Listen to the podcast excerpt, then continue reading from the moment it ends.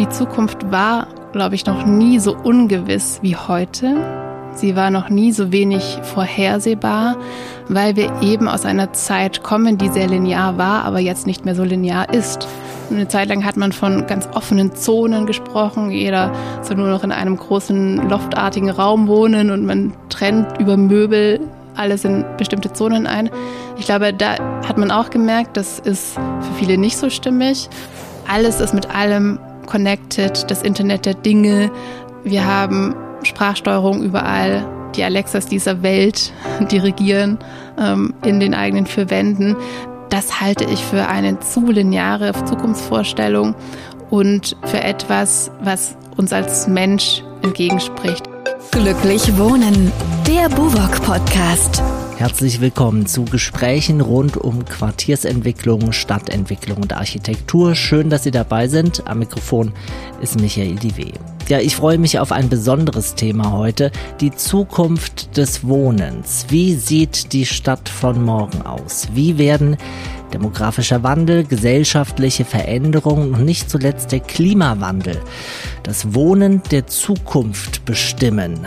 Das fragen wir heute eine der renommiertesten Zukunftsforscherinnen überhaupt, Christiane Varga, Soziologin, Autorin, Keynote-Speakerin und Beraterin internationaler Unternehmen. Heute schaut sie mit uns in die Zukunft. Herzlich willkommen, Christiane Varga. Vielen Dank für die Einladung. Ja, Sie sind Soziologin und Trend- und Zukunftsforscherin. Sie beschäftigen sich also mit den Fragen der Zukunft. Wie sieht da Ihre Arbeit aus? Die Zukunft ist ja äh, etwas Vages, was man nicht absehen kann, oder? Da haben Sie schon den Kasus Knaxus benannt, Herr Diwe. Das ist genau der Punkt. Ich beschäftige mich im Prinzip mit etwas, was es noch nicht gibt. Und ich glaube, daher rührt bei vielen Menschen vollkommen verständlicherweise und intuitiv die Skepsis gegenüber diesem Berufsfeld. Äh, denn es gibt da Tendenzen, eben entweder in die Richtung zu gehen, zu sagen, ich weiß, wie die Zukunft aussehen wird, ich sage das euch jetzt und bitte handelt entsprechend, was per se gar nicht sein kann und nicht sein sollte. Ähm, oder eben in die Richtung zu gehen, wir wissen jetzt überhaupt nicht, was los ist, lassen wir uns alles auf uns zukommen. Und ähm, tatsächlich, die Zukunft war, glaube ich, noch nie so ungewiss wie heute. Sie war noch nie so wenig vorhersehbar, weil wir eben aus einer Zeit kommen, die sehr linear war, aber jetzt nicht mehr so linear ist. Warum? Weil wir in einer sehr globalisierten Welt leben, weil wir in einer digital hoch vernetzten Welt leben. Also die Komplexität ist wahnsinnig gestiegen und so sind eben auch die unterschiedlichen Möglichkeiten, wie eine Zukunft aussehen könnte, die sind auch sehr, sehr hoch mittlerweile und deswegen können wir gerne eben von möglichen Zukünften sprechen. Und meine Arbeit besteht darin, viel mehr zu schauen, was passiert denn in der Gegenwart. Also die Signale der Veränderung in der Gegenwart wahrzunehmen. Mir ist es da ein besonderes Anliegen, vielleicht Knotenpunkte, Phänomene zusammenzudenken, die weniger sichtbar sind, die die meisten Einzelpersonen oder Unternehmen noch nicht so auf dem Radar hatten und dann zu überlegen, welche Ableitungen können wir in Richtung Zukunft tätigen und was können wir eben in der Gegenwart tun, um die Zukunft dann zu gestalten. Sie beraten äh, internationale Unternehmen bei genau diesen Themen. Äh, ich könnte mir vorstellen, dass da äh, die Auftragsbücher äh, prall gefüllt sind und viele Unternehmen wissen wollen, wie geht's weiter äh, im konkreten Marktumfeld und mit der Entwicklung der Gesellschaft oder der Wirtschaft insgesamt. Richtig, das hat sich auch sehr stark geändert, die letzte Zeit, die letzten Jahre. Es war noch vor einiger Zeit so, dass ich eingeladen wurde, dass da wohlwollendes Interesse da war, man mir durchaus zugehört hat, aber ähm, ich dann doch den Eindruck hatte, gut, gehen wir zum Daily Business über. Das ähm, war ganz interessant, aber bisher läuft es eigentlich noch ganz gut. Und das hat sich wirklich massiv geändert. Also ich merke, dass die Leute jetzt wirklich zuhören, dass sie wirklich interessiert sind an den Veränderungen, die gerade stattfinden und dass sie sich wirklich Gedanken über Antworten machen, die jetzt dringlich in eigentlich nahezu allen Bereichen unseres Lebens erforderlich sind. Und tatsächlich sind die Auftragsbücher gut gefüllt, aber eben noch besser ist es echte Interesse an diesen Phänomenen des Wandels. Hm. Was sind momentan die drängendsten Trends und die drängendsten äh, Entwicklungen, die die Zukunft bestimmen? Ja, ich glaube, dazu ist es wichtig, zu, sich zu vergegenwärtigen, dass wir eben leider nicht einzelne Felder haben, die wir verändern können, sondern dass die Dinge so massiv zusammenhängen. Und das ist auch eine wichtige Betrachtungsweise. Und wir einfach in Kontexten viel stärker denken sollten. Also dieses Silo-Denken und auch das Silo-Handeln dann in der Umsetzung, das ist passé in diesen komplexen Zeiten.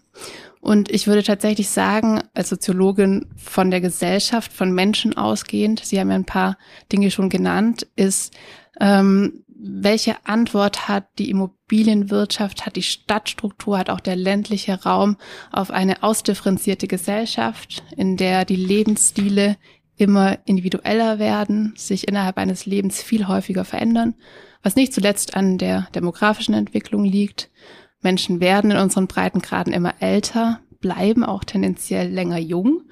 Ähm, deswegen ist es vielleicht auch wieder der falsche Rückschluss zu sagen, mh, hm, wir brauchen einfach viel mehr Seniorenheime. Ich glaube, da braucht es noch irgendwas dazwischen, ähm, um dem gerecht zu werden. Die Art, wie Menschen arbeiten, verändert sich. Äh, die Art, wie sie mit dem Digitalen umgehen, verändert sich. Ich denke, dass wir auch hier noch am Anfang einer Entwicklung stehen, dass das Digitale nicht in erster Linie ein technologischer Prozess ist, sondern vielmehr ein sozialer, den wir noch viel besser in unsere Lebenswelt integrieren dürfen. Und ähm, das zusammen sind schon mal wesentliche Schnittstellen, die dieses Gesamtpaket ausmachen, äh, dass wir jetzt quasi so auspacken dürfen und äh, uns anschauen, okay, wo, wo drehen wir da? Was, was ist da stimmig? Und da ist halt auch wieder der Punkt, diese Schema F-Lösung gibt's nicht mehr. Also ich glaube, dass es eben, dass Lösungen relativ individuell sind, sowohl in Unternehmen als auch ähm, im Wohnbereich, in Städten oder in ländlichen Regionen. Hm. Bleiben wir mal bei dem anderen Wohnen und Arbeiten. Äh, es gab jetzt ein paar Jahre lang äh, Corona, da hat sich einiges getan äh, in den Immobilienunternehmen, für die Immobilienunternehmen. Wie nehmen Sie diese Veränderung wahr? Also Corona hat ja Dinge angestoßen oder sichtbar gemacht, die davor schon da waren, die die meisten aber nicht sehen konnten oder sehen wollten. Und das gilt sowohl für positive als auch für negative Tendenzen. Und ähm, was Corona da deutlich gemacht hat, ist, dass wir eben aus dem Industriezeitalter kommen, dass wir da, ich nenne es auch gerne das Familie-Mustermann-Zeitalter, also dass wir da als primäre Familienstruktur, Vater, Mutter, zwei Kinder hatten und ähm, so quasi die Lebenswelt gestaltet war. Es war meistens so, dass die Frau zu Hause war, die durfte zu Hause sein oder musste zu Hause sein. Sie konnte zu Hause sein, je nachdem. Und ähm, hat sich um den Haushalt gekümmert, hat die Familie quasi, haben die Kinder aufgezogen und der Mann ist arbeiten gegangen. Und in der Soziologie spricht man eben von drei Orten. Der erste Ort ist das Zuhause, der zweite Ort ist der Arbeitsraum, also Büro ähm, zum Beispiel oder Werkstatt. Und der dritte Ort, das sind öffentliche oder halböffentliche Räume. Und die waren eben in dieser Zeit sehr stark voneinander getrennt. Und aufgrund der fluideren Lebensstile, aber auch aufgrund der Digitalisierung vermischen sich diese Räume immer mehr. Also Menschen arbeiten nicht nur in der Arbeit, sondern buchen vielleicht auch mal ihren Urlaub. Sie checken E-Mails zu Hause. Frauen wollen oder müssen auch, ähm, das finde ich auch immer wichtig zu differenzieren, äh, heute arbeiten gehen und so weiter und so fort. Und das hat sich davor schon natürlich recht ähm, stark entwickelt, aber es gab einfach noch kein, keine adäquate Hardware dafür. Mhm. Und ich glaube, dass da Corona einfach vieles ins Rollen gebracht hat. Und was ist jetzt die adäquate Hardware dafür?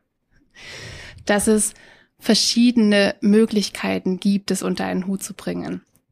Also, dass ich eben im Wohnbereich, ob das jetzt in einem Wohnhaus ist oder im Quartier, im Kretzel, wie man hier in Wien so schön sagt, Möglichkeiten habe, fernab von diesen bisschen klischeehaften Coworking Spaces oft einfach einen Ort, einen Raum habe, an, an dem ich arbeiten kann weil ich von zu Hause aus irgendwie arbeite, vielleicht im Homeoffice bin oder eben gerade auf die Kinder schaue und nur ein, zwei Stunden mich ausklinken möchte.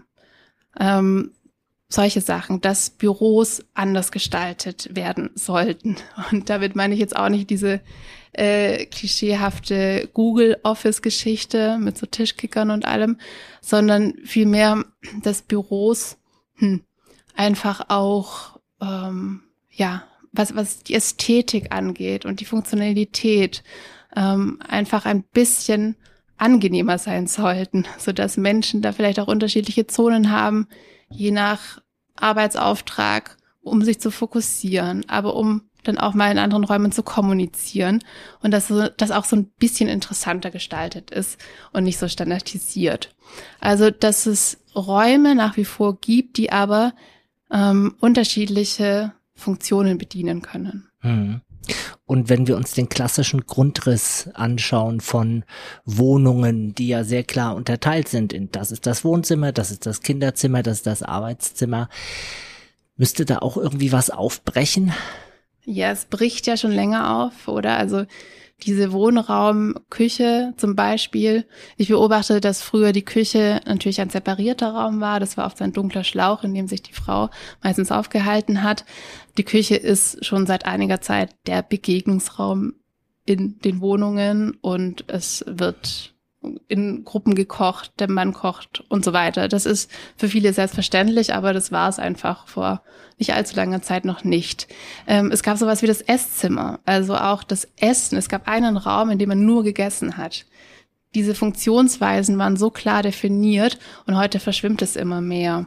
Und immer wenn es eine Tendenz gibt, jeder Trend hat einen Gegentrend, wenn es zu sehr verschwimmt, wenn es zu willkürlich wird, eine Zeit lang hat man von ganz offenen Zonen gesprochen. Jeder soll nur noch in einem großen loftartigen Raum wohnen und man trennt über Möbel alles in bestimmte Zonen ein. Ich glaube, da hat man auch gemerkt, das ist für viele nicht so stimmig. Und jetzt gilt es eben, eine, eine gute Neukombination zu finden. Und so verändern sich die Grundrisse. Ich denke, dass es wichtig ist, bei diesen Themen sich wirklich anzuschauen, es geht nicht darum, dass in Zukunft alle so wohnen, sondern es geht darum, die unterschiedlichen Optionen zu haben in den jeweiligen Lebensphasen.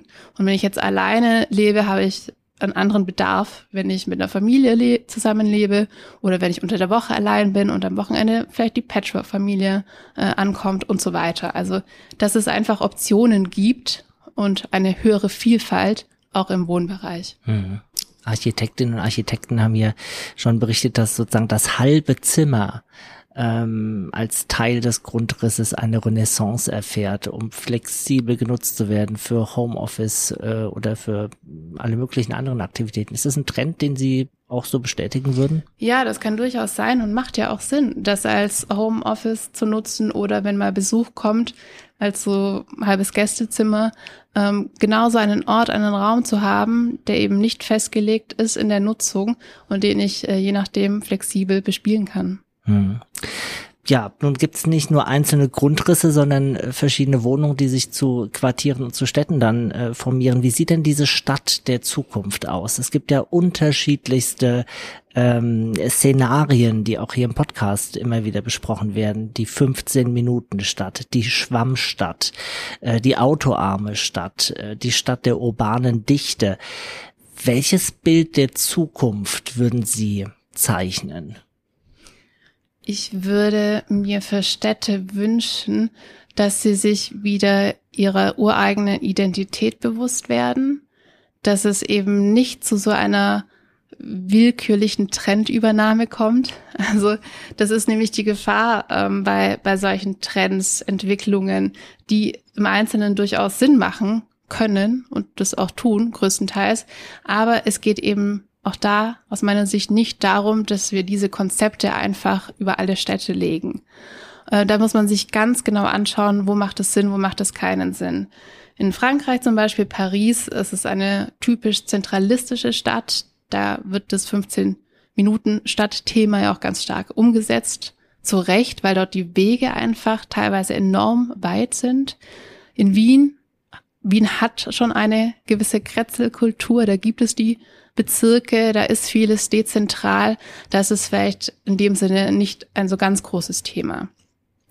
Unbestritten ist, dass sich die Hitzezonen in Zukunft in Städten äh, massiv erhöhen werden in vielen Teilen. Also Stichwort äh, Schwammstadt, äh, dass da anders begrünt wird, dass man Bäume pflanzt. Das ist ja damit gemeint, äh, die dort äh, sich verwurzeln und das Regenwasser viel besser ähm, aufnehmen und dann eben erblühen. Ähm, das ist unbedingt sinnvoll in, in vielen Bereichen. Und auch, ja, das Thema autofrei, das natürlich ein hochbrisantes ist, ähm, macht in bestimmten Zonen unbedingt Sinn. Ich denke da auch an eine Untersuchung aus Dänemark. Man hat also allgemein untersucht, wo sind denn die glücklichsten Kinder zu Hause? Und herauskam eben in Kopenhagen, sind die Kinder schon ziemlich glücklich. Und das liegt einerseits daran, dass das Spielen, also die Spielkultur dort einen hohen Stellenwert hat, dass man Spielplätze dort anders designt. Und Spielplätze kommen ja auch aus dem Bereich, dass man sagt, ähm, die sind eigentlich so entstanden, wie wir sie heute kennen, um die Kinder vor den Autos zu schützen, die irgendwann angefangen haben, da rumzufahren. Und wenn man die ein bisschen näher betrachtet, sehen die alle gleich aus, manchmal schon ein bisschen heruntergekommen und wie so ein bisschen ein, eingegrenzte Bootcamp-Institutionen, ja. Also richtig schön ästhetisch oder ähm, so, dass Kinder vielleicht auch ja, die dazu eingeladen werden, die Welt zu entdecken, ähm, das, das ist oft nicht der Fall. Und eben, weil die Spielkultur dort so eine hohe ist, aber auch, weil Kinder dort relativ früh alleine nach draußen können und alleine Wege zurücklegen, wie zum Beispiel in die Schule. Und eben nicht die Eltern ähm, im Rücken haben oder von den Eltern überall hingefahren werden. Und ich finde es ganz wichtig, das so zu erklären und so auch zu kommunizieren, ähm, dass es wirklich Sinn machen kann und es eben nicht darum geht, den Autofahrern hier das Auto wegzunehmen, sondern zu schauen, wo macht diese Umsetzung Sinn. Und das ist auch etwas, wo ich sage, gerade Kinder und ältere Menschen ähm, haben oft nicht so viel Mitsprache in, in der Gesellschaft in solchen Themen. Und gerade wenn wir sagen, äh, Kinder sind unsere Zukunft, ähm, dann sollten wir schon schauen, wie können wir die Lebensräume so gestalten, dass die sich auch wirklich wohlfühlen und gut entwickeln können. Hm. Also Sie sagten schon autoarme oder autofreie Stadt, äh, ein Thema, bei dem ganz viele Experten auch äh, hier beim im Podcast immer wieder einen Haken dran machen und sagen, äh, brauchen wir nicht drüber diskutieren. Ist natürlich so. Auf jeden Fall der äh, motorisierte Individualverkehr muss eigentlich raus aus den Quartieren, aus den Städten.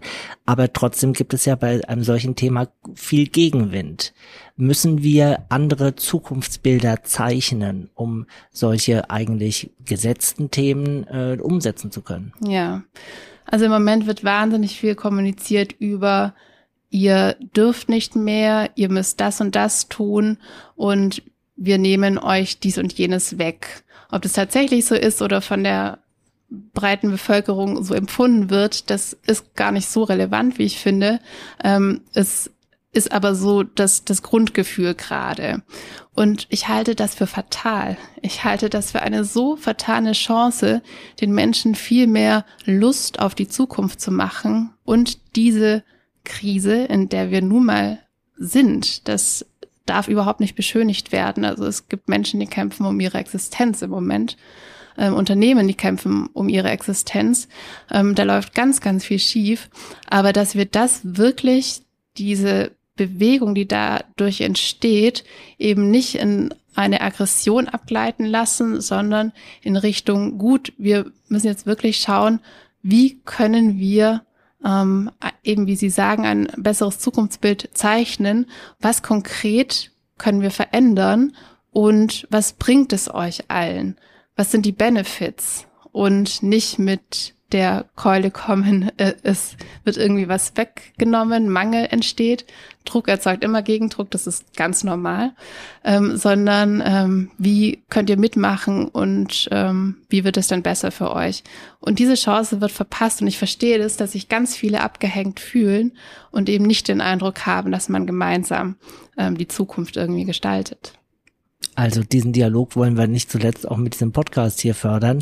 Ähm, schauen wir uns eine andere gesellschaftliche Herausforderung an, der demografische Wandel. Immer mehr Menschen werden immer älter.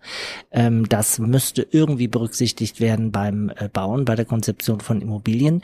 Äh, machen Sie mal Lust auf die Zukunft. Wie kann denn äh, demografischer Wandel gelingen bei der Quartiersentwicklung, bei der Frage, wie wir die Städte der Zukunft gestalten? Wie wir die Zukunft der Städte gestalten, der Lebensräume, da spielt natürlich der demografische Wandel extrem mit hinein.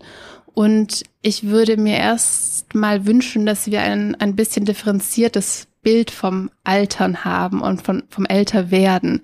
Weil dass man, so wie das noch vor einiger Zeit der Fall war, mit Mitte 60, 70 alt ist und so ein bisschen aussortiert wird, ähm, aus der Arbeitswelt, aus dem Wohnumfeld, das gilt heute überhaupt nicht mehr. Also wir haben Menschen, die sind noch wahnsinnig fit, auch wenn sie schon älter sind.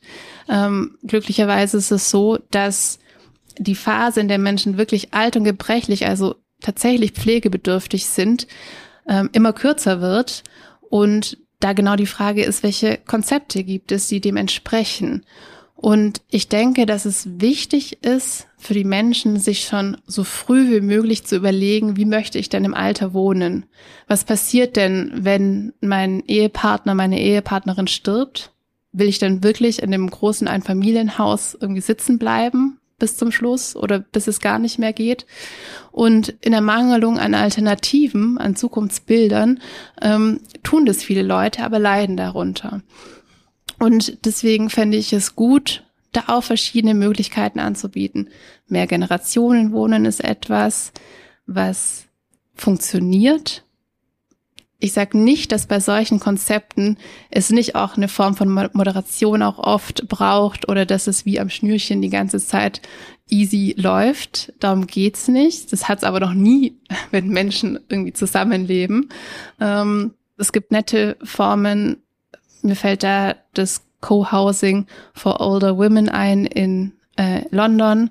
Die haben sich wirklich schon in den 90er Jahren überlegt, eben wie möchten wir im Alter wohnen und haben da gemeinsam mit der Stadt, sind auf wahnsinnig viel Widerstand gestoßen, aber haben dann ein Quartier entwickelt gemeinsam und haben sich dort wirklich so eine kleine Wohninsel gebaut, ähm, in der jede Frau, das sind nur Frauen, eine eigene Wohnung hat entsprechend der Größe, die eben gewünscht ist und es Gemeinschaftsflächen gibt und man sich trifft, aber natürlich auch so seine Privatsphäre hat. Und ähm, da ist man autonom und doch in Gemeinschaft. Also diese Dinge so zusammenzudenken, dieses sowohl als auch statt entweder oder, ist, glaube ich, so ein wesentlicher Schlüssel. Und wenn es dann eben nicht mehr geht, wenn man dann in eine Pflegeeinrichtung kommt, finde ich es auch ganz toll, wenn die anders gestaltet sind. Also was die Architektur angeht, was auch die Infrastruktur angeht.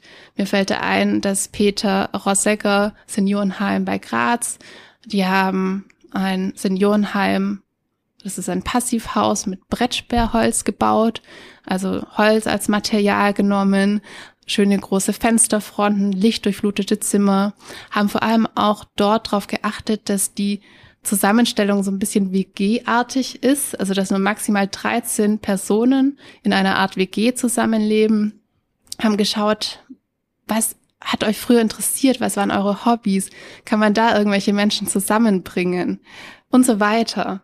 Also so dass wirklich auch diese letzte Lebensphase nicht die trostloseste ist. Das finde ich ganz schlimm.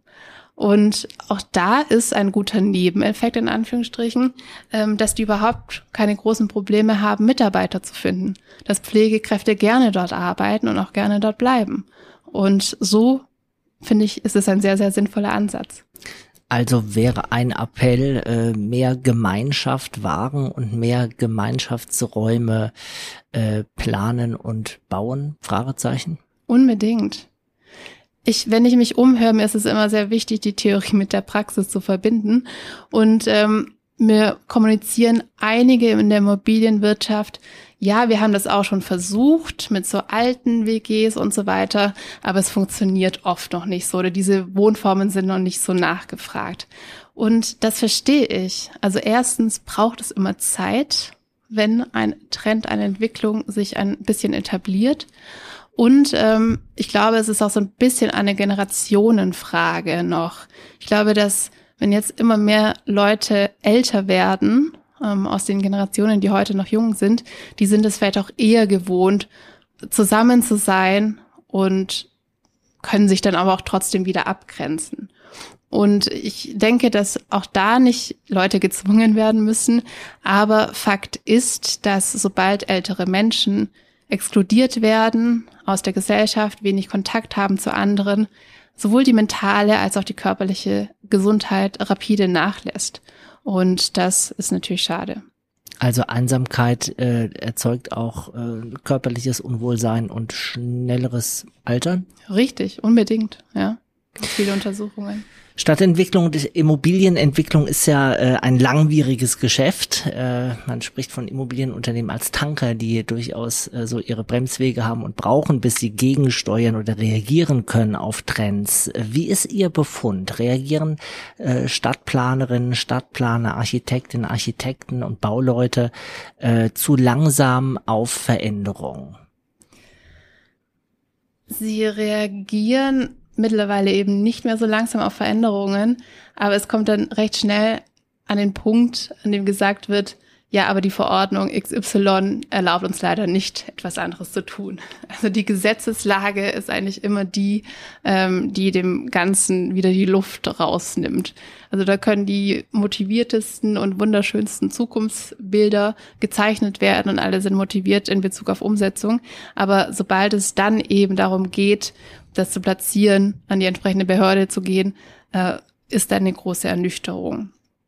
Und ähm, das verstehe ich.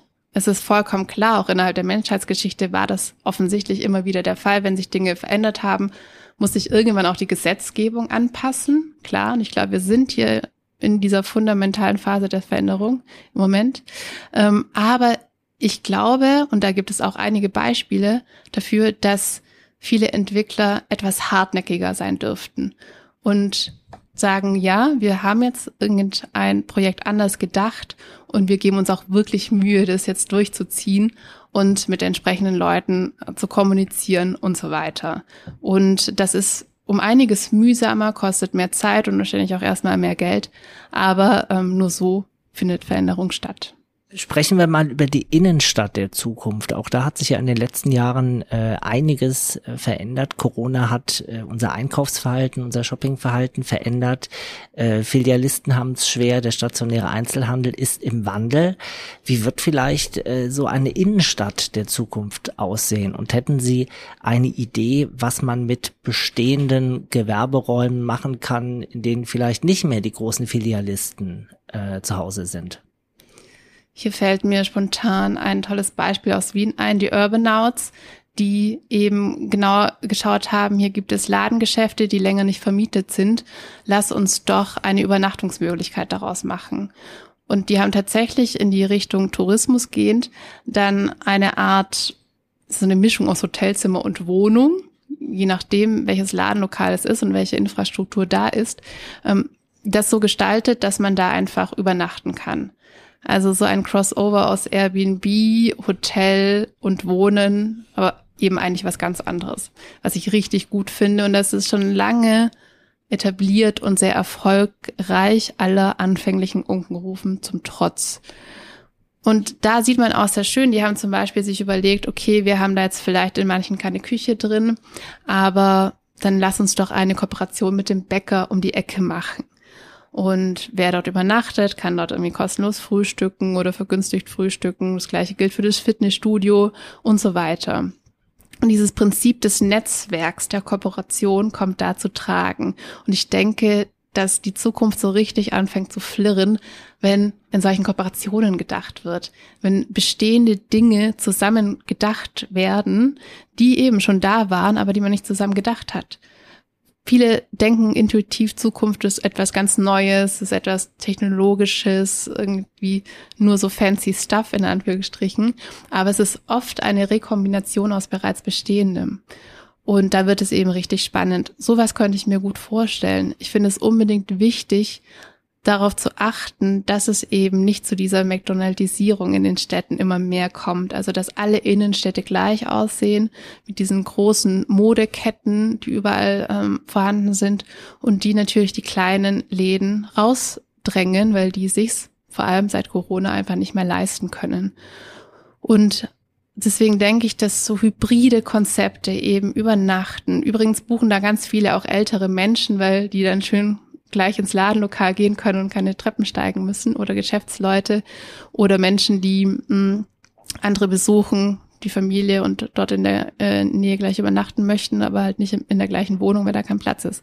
Und ähm, ja, solche Sachen, Orte des Arbeitens, also dass man da einfach auch einen viel höheren Nutzungsmix anbietet. Und ich denke, dass das gilt für die Innenstädte auch, aber auch für alle anderen Orte, dass eben der öffentliche Raum in Zukunft nochmal eine viel größere Rolle spielen wird und auch spielen sollte, auch um darum sich aufzuhalten, aber auch um andere Leute zu treffen und dort zu interagieren. Wenn man ähm sich positiv Beispiele anschauen möchte von Kommunen, von Städten, die diesen Prozess besonders vorbildlich äh, gestalten, wo müsste man da hinschauen? In Wien gibt es da schon einige gute Beispiele. Zum Beispiel das Siebenstockdorf in Aspern. Das ist eine Baugruppe, die sich eben zusammengetan hat und gemeinschaftliches Wohnen mit bestimmten Parametern umsetzt. Und wenn man das ergoogelt, dann ähm, sieht man, dass da zum Beispiel das Thema Diversität groß ist, Inklusion, ähm, dass man wirklich experimentiert und so neue Gemeinschaftswohnformen ausprobieren möchte. Und dass es auch nicht immer leicht ist. Also ich finde es so wichtig bei diesen Themen, nicht in die Ideologiefalle zu tappen, nicht das so zu verstehen, als wäre das so eine Neo-Hippie-Idee, wir leben jetzt alle irgendwie glücklich zusammen, sondern wirklich realistisch und neutral drauf zu schauen und zu sagen, welche Vorteile bringt es, wo können wir adaptieren, welche Nachteile bringt es erstmal? Oder Themen, mit denen ich vielleicht gar nicht gerechnet hat, hätte.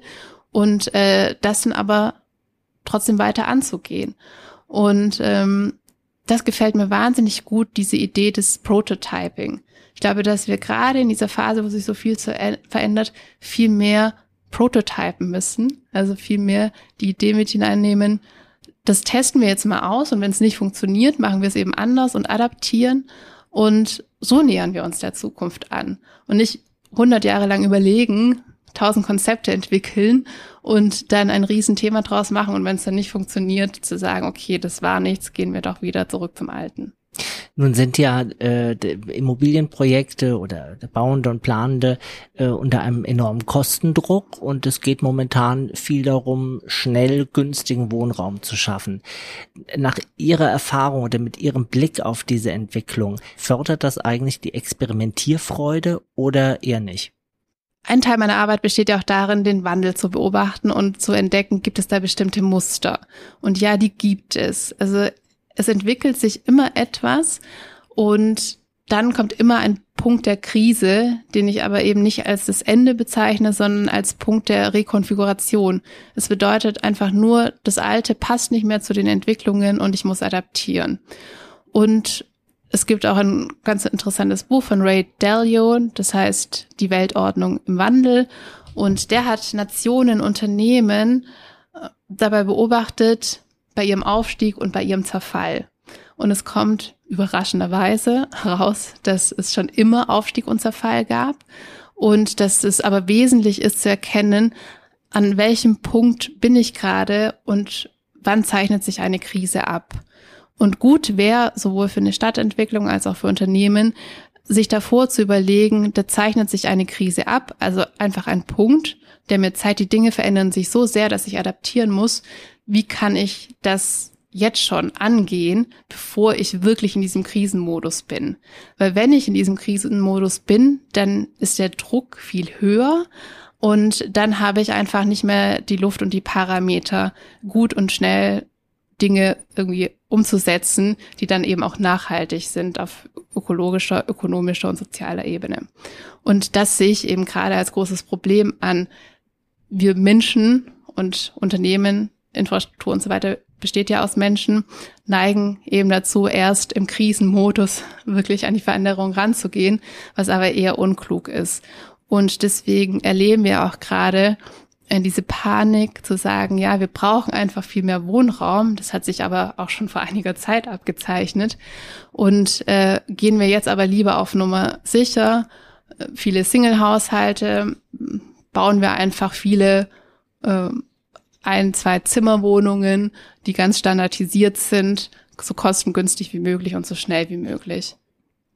Also Innovation ist eine Zukunfts- oder also Innovation ist eine Kernfunktion äh, von Unternehmen.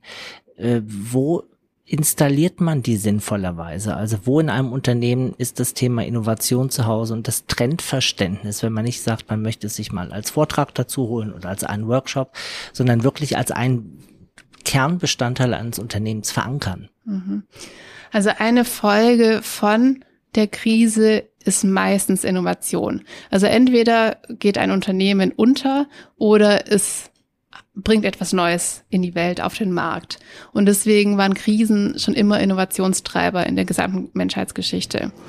Und die Frage ist sehr gut und berechtigt, können wir Innovation auch im positiven Sinne künstlich installieren, sodass wir nicht auf die Krise warten müssen, die uns dann zur Innovation zwingt.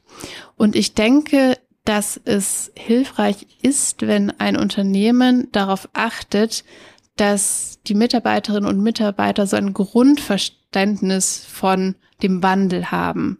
Wie gesagt, es bringt auch dieses ominös wirkende Thema ein bisschen auf den Boden Zukunft. Zukunft ist nichts anderes als Entwicklung und Entwicklung folgt eben bestimmten Mustern. Und wenn man da so ein paar Parameter mal für sich klar hat, merkt man, es ist eigentlich alles besser erklärbar, als ich dachte. Es geht immer darum, mich einzuordnen in die Phase des Wandels, an welchem Punkt stehe ich dann, stehe ich denn im Moment und wenn ich den kenne, kann ich auch von diesem Punkt ausgehen. Ich glaube, diese große Orientierungslosigkeit, die gerade vorherrscht, ist nicht nur, dass wir kein Ziel haben, keine Idee, keine Vision, kein Bild von einem besseren Morgen, sondern dass wir auch gar nicht genau wissen, wo stehen wir eigentlich gerade, was ist denn die Bestandsaufnahme. Und das sorgt für die große Verwirrung. Und wenn das einmal da ist bei den Mitarbeiterinnen und Mitarbeitern, geht man schon ganz anders mit diesen Themen um. Und dann gibt es ja unterschiedliche Meinungen zu Innovationsabteilungen innerhalb des Unternehmens, weil man dann sagt, ja gut, äh, die sind dann doch Teil des Unternehmens und da gibt's immer Interessenskonflikte, da gibt's immer eine bestimmte Agenda, die dahinter steht und die können eigentlich nie so frei handeln und denken, wie das eigentlich ähm, der Fall sein sollte.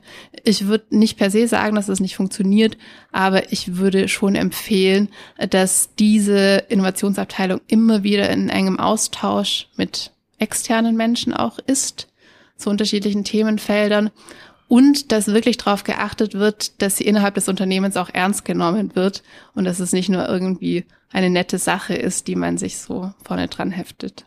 Okay, wenn wir mit einer Zukunftsforscherin sprechen, kommen wir natürlich nicht umhin, über das Thema Digitalisierung äh, zu sprechen. Was heißt das konkret für das Bauen und für das Wohnen? Das ist ja im Grunde bisher etwas sehr Analoges. Sie haben schon gesagt, jetzt kommt fancy Stuff dazu, also äh, Smart Home, Internet der Dinge, Vernetzung etc. Wo stehen wir da aktuell? Was wird sich durchsetzen und wo äh, stehen wir vielleicht in 20 Jahren? Das Thema wird schon sehr lange behandelt, Smart Home zum Beispiel. Und es hat sich gar nicht so viel verändert. Warum ist das so? Technologisch ist schon viel möglich, aber ich denke, dass es nicht darum geht, was ist heute und in Zukunft technologisch möglich, sondern was ist technologisch sinnvoll. Und da gibt es bestimmte Bereiche, zum Beispiel in der Pflege, wo man sagen kann, ja, es gibt Wohnungen mit Sensoren, die zum Beispiel erkennen, auch hier wieder Mustererkennung, wenn eine Person hinfällt, wenn die länger liegen bleibt, da stimmt etwas nicht, da greifen wir mal ein. Solche Dinge können sinnvoll sein. Es hat sich gezeigt, dass die Menschen dem Thema Smart Home grundsätzlich skeptisch gegenüber treten, besonders in unserer westlichen Welt, hier in diesen breiten Graden. Und ich finde auch zu Recht. Ich denke, dass die Technologie unseren Alltag unterstützen kann und soll und dass es natürlich einzelne Bereiche gibt im Wohnumfeld, bei denen die Technologie Sinn machen kann. Also gerade was Beschattung angeht, wo man eben auch Energie sparen kann ähm, im Sommer oder ähnliche Themen, aber dass diese klassische, sehr technoide Steigerungslogik von alles ist mit allem connected, das Internet der Dinge, wir haben Sprachsteuerung überall, die Alexas dieser Welt dirigieren ähm, in den eigenen vier Wänden, äh, das halte ich für eine zu lineare Zukunftsvorstellung und für etwas, was uns als Mensch entgegenspricht. Also wir Menschen sind multisensorische Wesen. Wir müssen unsere Sinne quasi auch nutzen, vor allem je mehr wir auch in der Arbeit in der digitalen Welt unterwegs sind. Und da könnte eigentlich das Zuhause einen schönen Kontrapunkt bieten. Da könnte ich besonders Wert darauf legen, dass ich natürliche Materialien habe, dass ich eben von Holz umgeben bin, ähm, dass eine Struktur vorherrscht. Es gibt so interessante Untersuchungen zu Architektur und Resonanz. Also, dass Menschen sich unbewusst in Räumen oder in Städten auch, die zu glatte Fronten haben, weil es nur komplett verglast ist, unwohler fühlen, weil sie sich eben nicht verankern können. Deswegen ist für viele auch so ein Altbau mit Stuck und so weiter so schön und attraktiv. Das wird noch untermauert dadurch, dass beispielsweise blinde oder sehbehinderte Menschen sich auch viel schlechter in solchen Räumen, in solchen Orten orientieren können. Also wir brauchen auch eine gewisse Form von Struktur und das Internet ist so ein unendlicher Raum und auch diese Sprachsteuerung, die man damit assoziiert, zum Beispiel zu Hause, also wo ich nichts mehr anfassen muss. Ich glaube, so, so ist es nicht gedacht und das lehnen die Menschen intuitiv ab. Hm. Normalerweise wagen wir mit unseren Gästen am Ende eines Gesprächs einmal äh, einen Blick in die Zukunft. Äh, heute wollen wir vielleicht mal in die Vergangenheit äh, schauen. Wenn Sie zurückblicken, welche Trends und Zukunftsvisionen äh, haben sich als nicht zukunftsfähig erwiesen? Also was hat man äh, einfach in den Papierkorb geschmissen oder was hat man gebaut, wenn wir jetzt an Städte und Wohnkonzepte denken, was aber völlig nach hinten losgegangen ist, Ihrer Meinung nach? Es sind diese technoiden Zukunftsvorstellungen. Wie lange werden schon Kühlschränke gedacht, die eben von sich aus nachbestellen? Das wäre schon möglich, das ist schon möglich, aber es kommt einfach nicht auf den Markt oder in die breite Masse. Es sind diese Metropolis-Bilder. Also Science Fiction gibt da eigentlich auch immer eine schöne Referenz, wie Menschen sich Zukunft vorstellen. Und da waren die Städte ja gerade auch sehr dystopisch, sehr dunkel mit Hochhäusern, eben mit wenig Grün. Auch Vereinsamung hat eine große Rolle gespielt. Und jetzt gibt es glücklicherweise die Tendenzen, das genau nicht zu machen. Also gerade Städte werden immer grüner, werden schön bepflanzt Holzhochhäuser halten Einzug und es kommt immer mehr zu Begegnungsorten und Räumen. Und ich denke, dass die Zukunft viel menschlicher wird, also dass viel mehr Fokus darauf gelegt werden sollte, was verändert sich auf sozialer Ebene, als sich immer nur die Technologie als Referenzwert anzuschauen. Also diese verrückten Bilder mit äh, unglaublich hohen Wolkenkratzern und dazwischen Flugtaxis noch äh, ein bisschen entfernte Zukunft oder wird so gar nicht kommen? Ich glaube nicht, dass es so kommen wird. Ich weiß, dass viel an Flugtaxis auch geforscht wird und dass die auch schon umherfliegen. Gerade im ländlichen Raum kann das auch Sinn machen. Auch hier wieder, es geht um den Kontext. Aber dass es wirklich auf breiter Basis hier Flugtaxis umherfliegen werden, das glaube ich nicht. Also ich glaube eher, dass es um eine so Reduktion aufs Wesentliche gehen wird und dass wir nicht noch mehr ähm, ja Logistik und Infrastruktur und so weiter haben und brauchen ähm, als das. Ich glaube, dass ich wieder eben Stichwort 15 Minuten statt Leute wieder mehr zu Fuß gehen, Fahrrad fahren und dass wir uns eher auf solche Dinge fokussieren sollten. Und wenn wir international schauen, wo gibt's äh, Projekte, Modelle, Konzepte, Ausstellungen, Visionen, die eine Zukunft zeichnen, wo Sie sagen, ja, das könnte schon uns hier auch äh, blühen oder es könnte ein Modell sein, das wir hier adaptieren?